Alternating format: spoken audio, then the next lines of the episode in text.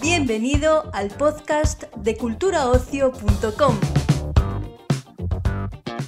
La entrevista que te presentamos hoy en el podcast de Cultura Ocio, el portal de noticias sobre cine, series, música y ocio en general de Europa Press, tiene como protagonista a Jaime Lorente, actor principal en El Cid, a José Velasco, creador de la propia serie, y a María José Rodríguez, máxima responsable de Amazon Prime España. La segunda temporada de esta producción española para Amazon Prime Video regresa con cinco nuevos capítulos que ahondarán en los años de juventud de una figura cuya verdadera dimensión, según el creador de la serie José Velasco, aún es desconocida para la mayoría del público.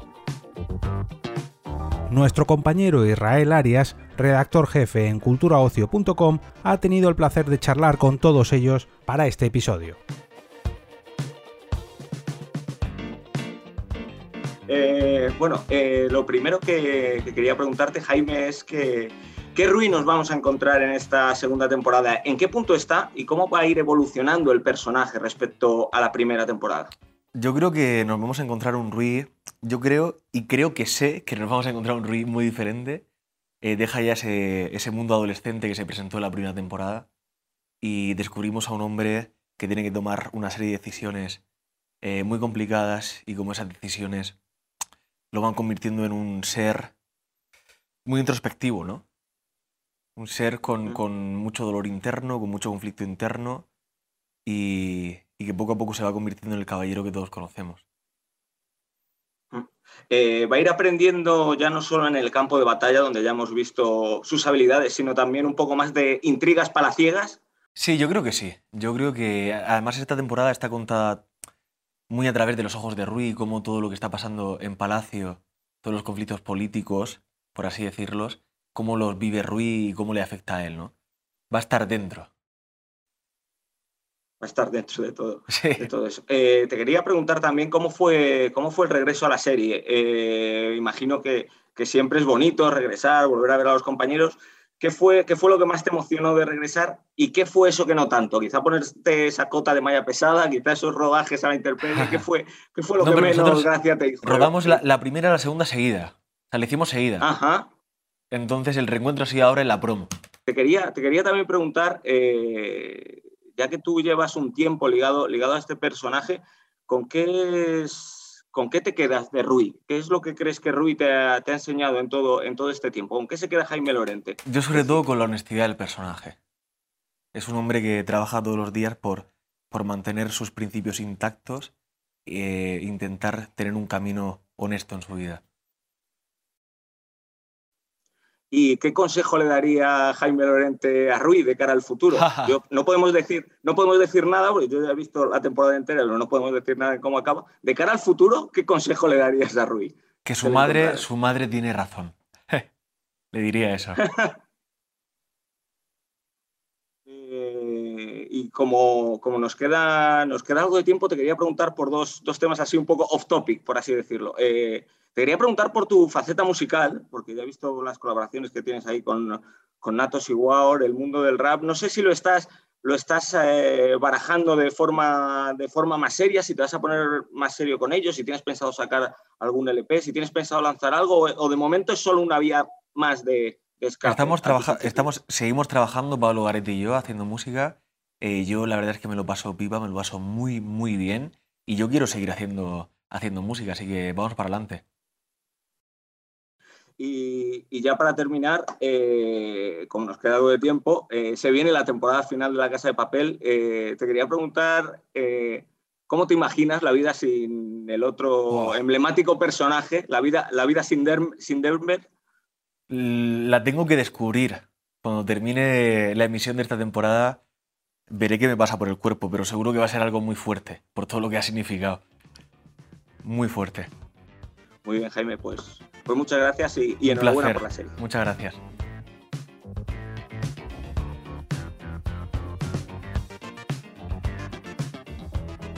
Eh, bueno, eh, lo primero que me gustaría que me, que me contarais es qué va a encontrar el público en esta segunda temporada de CID. ¿Cómo evoluciona la serie respecto a la primera temporada? Eh, bueno, la serie madura y crece con los personajes. Eh, tuvimos una primera temporada de un, de Cid casi prácticamente adolescente que empieza a convertirse en un personaje ya de cierto calado pues aquí da un salto cuántico en su evolución como personal y, vamos a decir de, desarrollo dentro de la serie. ¿no? Todos los personajes les pasa lo mismo, todos los personajes eran pues eso, un grupo de, de, chavales, como dicen, de buena familia leonesa, que tenían que ir a la guerra de vez en cuando y de repente, claro, se enfrentan con la muerte, se enfrentan con la circunstancia de que su padre eh, divide el reino en tres, eh, empiezan eh, a tomar cuerpo esas lo que eran pequeñas rivalidades juveniles se convierten en odios viscerales fratricidas y a partir de ahí la situación pues se complica progresivamente con Rui en el medio de esa tormenta de emociones contenidas, con una madre que está intentando que sus hijos, que ve venir claramente una situación tremenda y está intentando que sus hijos no se maten. Eh, con una urraca que quiere manejar los hilos del poder eh, utilizando su capacidad de, bueno, vamos a decir, de seducción incluso, incluso cerebral con su hermano. Eh, y con, uno, vamos, con, con todo el, los, todos los reinos árabes que rodean en aquel momento a Castilla y León, aprovechando esas debilidades, intentando incidir en ellas. O sea, realmente es, empieza, empieza, vamos a decir, la parte más dramática de la, de la vida, en este caso de, de, Rui, que se enfrenta a dilemas enormes, entre ellos personales, porque obviamente también encuentra el amor en, Amina y, bueno, y encuentra el amor en, en Castilla, o sea que tiene su reino, eh, digamos, emocional también partido en dos.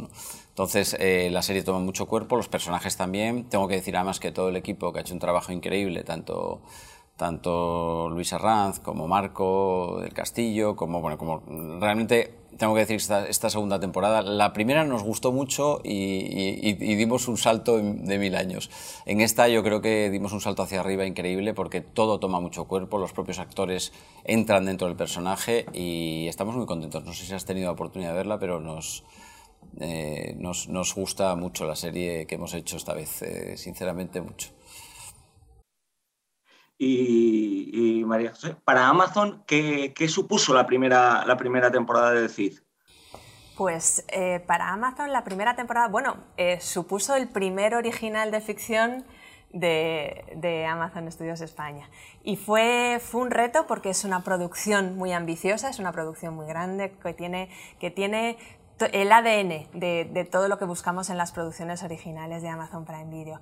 Tiene, tiene ese, esa ambición, tiene esas historias de aquí que enganchan, que emocionan. Es una serie entretenida que al final lo que estamos buscando es principalmente entretener y que la, y que la gente disfrute. Entonces fue, fue un lujo, la verdad es que fue, fue un lujo y fue, fue una primera piedra en, en, un camino que esperamos eh, disfrutéis y vayáis acompañándonos durante un montón de tiempo. Eh, ya sé que, que, no, como suele pasar con las plataformas de streaming, no sois muy de dar cifras, pero, pero sí me puedes decir qué tal, qué tal funcionó, y no solo a nivel en España, porque me interesa sobre todo saber si tenéis, si tenéis datos o tenéis cierto feedback de cómo alguien en Oslo o en Ohio se, se engancha a las aventuras de, de, nuestro, de nuestro héroe de la Edad Media. Mira, pues, pues la verdad es que estamos muy, muy satisfechos con el resultado. Como sabéis, todas las producciones originales se estrenan a nivel global en todos los, en los, en los 240 eh, países y territorios que, donde Amazon Prime Video está presente. Y el resultado ha sido súper satisfactorio. Eh, tenemos, o sea, es verdad que tienes información sobre cómo ha funcionado, pero al final estas cosas donde más te llegan es don lo que te comenta la gente. Y, tanto nosotros como, como vosotros desde la productora te encuentras con, con compañeros internacionales que te dicen, oye, visto el CID, qué buena, cómo me ha gustado esto, cómo... Y, es, y al final te quedas sobre todo con eso, ¿no? con, ese, con, esa, con ese sentimiento, con ese feedback de la gente que lo ha visto. ¿no? Y, es, y para nosotros al final es, es lo más importante, ¿no? que, el, que, el, que la persona que lo ve lo disfrute y, mucho más allá que, que, las cifras como tal. Pero el resultado es súper positivo. lo que dice María José, a nosotros nos ha pasado que es que eh, la gente conoce el CID, conoce el nombre, bueno, de hecho hay cinco estatuas repartidas por el mundo en San Francisco y tal, pero no conocen la historia. Entonces, cuando han visto esto, están todos, pero ese tipo existió de verdad. o sea, es posible que haya habido un, hombre que haya hecho eso durante su vida y tal, y le sorprende porque es verdad que, que hay héroes europeos que, o, más conocidos incluso, como el propio rey Arturo y tal, que no son, primero no son reales, algunos de ellos, y segundo, que, vamos, que no le llegan a nuestro héroe ni a la suela de los zapatos en cuanto a capacidad de generar aventura, ¿no? Hmm. Eh, Recuerdo que durante la presentación de, aquella primera temporada, que fue, hace nada, ¿no? Hace unos, pocos meses. un par de pandemias. Hablábamos de que a lo largo de la historia la figura del CID había sido muy, muy manipulada por intereses políticos de uno y otro lado, que se había utilizado. Eh, no sé si os sentisteis un poco así cuando vosotros, como responsables de la serie, cuando visteis que tras el estreno de la primera temporada, la serie se empezó a usar un poco en redes y con reacciones de políticas como arma arrojadiza para uno y otro lado, y se hablaba de cosas, se hablaba de ella, pero no se hablaba, y se la criticaba, pero no se criticaba su factura, sus interpretaciones, su contenido, sino que se utilizaba eh, de otra manera. ¿Os sentisteis un poco vosotros como se, por así decirlo, utilizados, como se ha utilizado la figura del CID?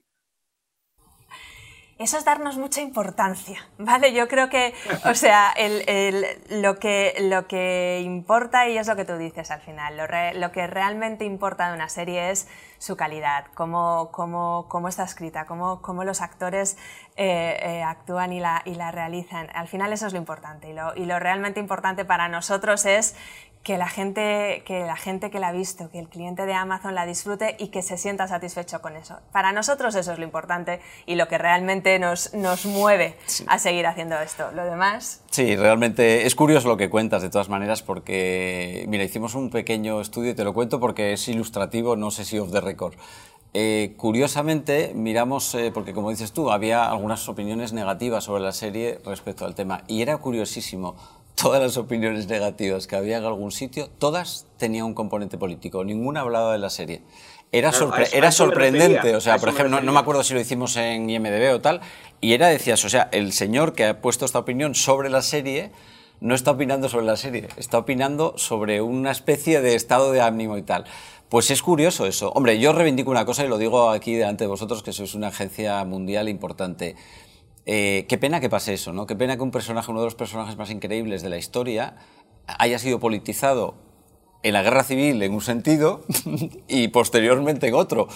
Realmente eso dice mucho el personaje. Si, todos han sido capaces de sentirse identificados eh, desde cualquier ideología con este personaje, creo que es un personaje que merece la atención de todas las ideologías y de toda la gente que piense como piense. Con lo cual, deberíamos de hacer eso que hacen otros países, de sentirnos orgullosos de la gente que, habiendo nacido y vivido en territorio que nosotros estamos, que ahora se llama España, pues entonces ni siquiera se llamaba así, pues, pues que no pasa nada por tener la inspiración en alguien que ha hecho algo interesante e importante. Yo creo que el Cid fue un, personaje muy interesante de la historia de España en muchos sentidos y fue símbolo de la progresía y, y la democracia y fue símbolo de lo contrario y desgraciadamente lo que creo que fue es alguien muy interesante al que habría que conocer mejor. Y para eso nada mejor que ver la serie en Amazon Prime.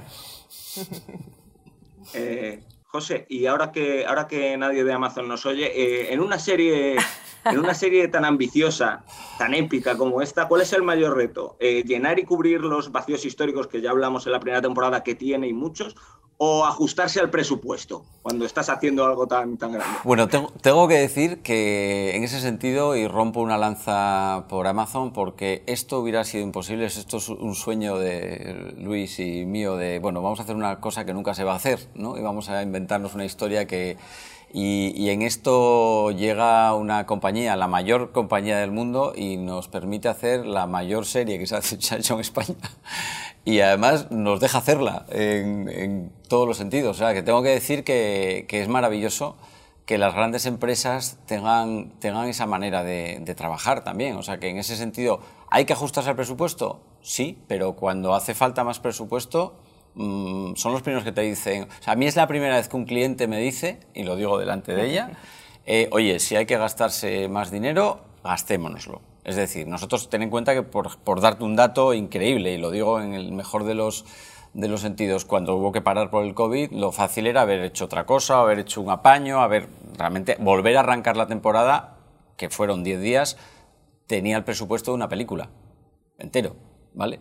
Porque era tremendo, había que arrancar de cero otra vez. Y aquí estos señores dijeron, mm, hay que hacerlo. Luego, es difícil, eh, es difícil. En ese sentido no hemos tenido problemas. En el sentido de rellenar los vacíos históricos, tampoco. Con imaginación se rellenan y la verdad es que hemos sido mm, muy, eh, no, no mis palabras, sino uno de los mayores expertos del CID que ayer vino a la presentación, nos dijo, desde luego, eh, habéis hecho filigranas para todo lo que habéis contado. Podría haber sido posible y no hay grandes cosas que no lo fueran. Es la primera vez que se hace también, es verdad, un CID histórico, porque recordemos que el CID de Charlton Heston mm, es más bien un invento de que mezcla la leyenda con, con esto. Entonces, este es un CID que ha pretendido ser histórico con todas las licencias necesarias para contar una historia. Si no sabemos lo que pasó, si vosotros en Europa Press no sabéis muy bien lo que pasó la semana pasada, imagínate hace 900 años. y, y ya para, terminar, una doble. Eh, por un lado, a José le quería preguntar eh, cuántas temporadas cree él que necesita para contar bien la historia, la historia de Rui, como él quisiera, quisiera contarla. Y para María me gustaría saber si ya tenemos confirmada la tercera, si ya hay conversaciones. ¿Puedes anunciarnos algo en ese sentido? Eh, ¿Empiezas tú? O empiezo yo, porque, pero como empiezo yo, igual no acabas tú. Pero bueno, a ver, ¿cuántas temporadas hace falta? Pues mira, sinceramente el CID da para muchas temporadas porque estamos en el comienzo de la vida del CID. Eh, nosotros estamos contentos con lo que hemos contado. Es decir, hemos contado una parte de la historia del CID que nunca se había contado jamás, sus primeros años, digamos. Luego, en ese sentido, puede, ser, puede acabar ahí la historia, ¿no?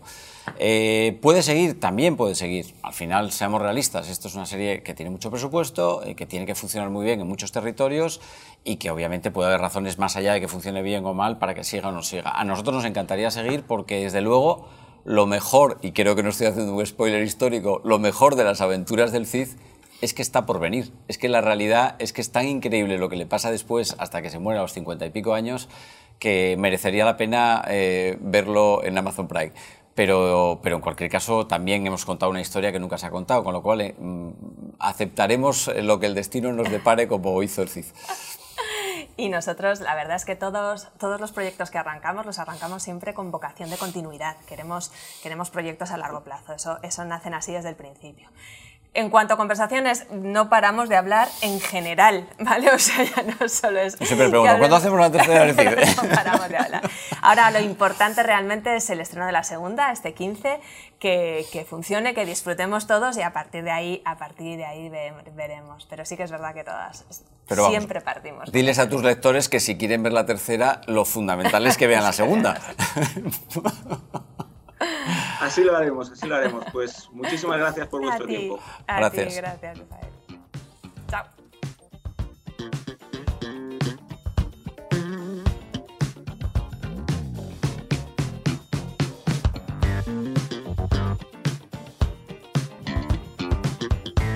Despedimos esta entrega del podcast culturaocio.com invitándote a descubrir el resto de episodios de este podcast, así como todo el catálogo de programas de nuestra red a través de Europa Press barra podcast. Recuerda, todos ellos están disponibles en las principales plataformas de podcasting.